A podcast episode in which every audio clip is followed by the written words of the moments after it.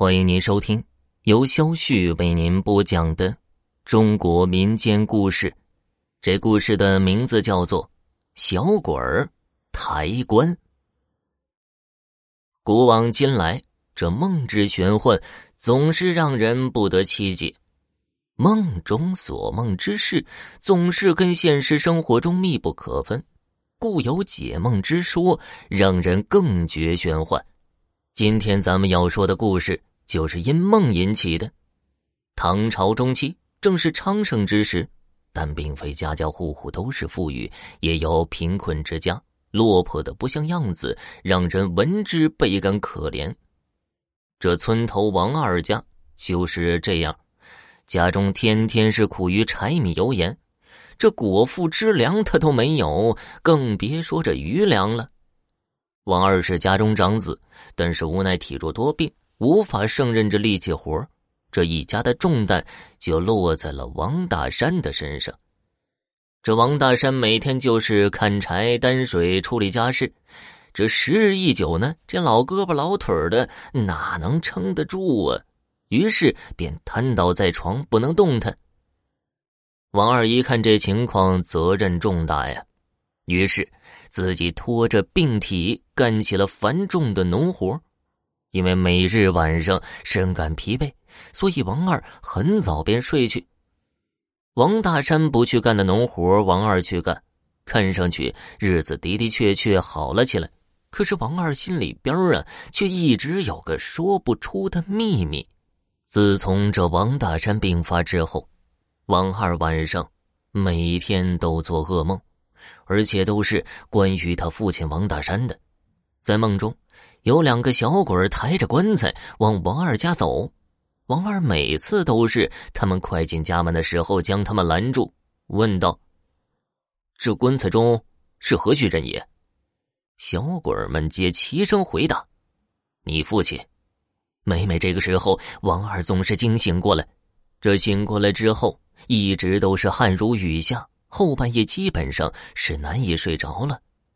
这王二命苦。但不薄情，这父亲一直以来都是他的软肋。从那以后，王二晚上没睡好过觉，有时不想睡觉，有时不敢睡觉，生怕自己一觉睡着又碰到那恐怖画面，那栩栩如生的感觉，想想都让人毛骨悚然，惴惴不安。这王二不敢告诉瘫睡在床的父亲，生怕这话一说。父亲就没了生活的动力，然后驾鹤西去。这一直都是他的心病，他不敢告诉别人。每日，王二拖着病体下地做事，还要饱受精神上的摧残。这日子一久呢，便也像这霜打的茄子，蔫儿了。那日实在是支撑不住，便一头扎在了田里。等醒来时，发现自己在村长家。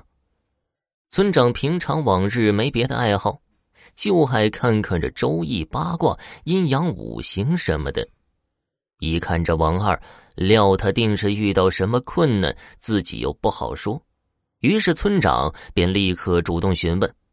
这王二看这梦已经将自己摧残成这样了，也就无意隐瞒了，便将自己身上发生的事一五一十的说了。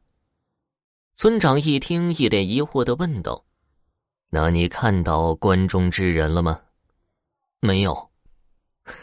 ”“你这憨人呐，这是令尊有升迁之喜啊！这小鬼送官，不就是小鬼送官吗？还为这事儿给自己找不痛快，真是不该呀！”王二听了之后，心头这石头轰然落地，心想啊，自己虽不求得大富大贵，只要家人安康，便就不胜完美。那天，王二正在地里呢，听见家门口一阵鞭炮声响，便跑回家了，看见门口迎着八抬大轿。这二十多号人并排站着，去请王大山出来当官而且一直躺在病床上的父亲竟然站了起来。至于为什么能有官当，这谁都不知道。若想知道，只能去问问那两个抬棺的小鬼去了。不过，好像父亲年轻的时候曾经十分有才华。至于为什么沦落到如此地步，王二也不知道。这苦日子终于是熬到头了，王二也倍感兴奋，哪还管得这为什么呀？想到这儿，立刻收拾收拾，随父亲一同乘着八抬大轿上任去了。听众朋友，本集播讲完毕，感谢收听。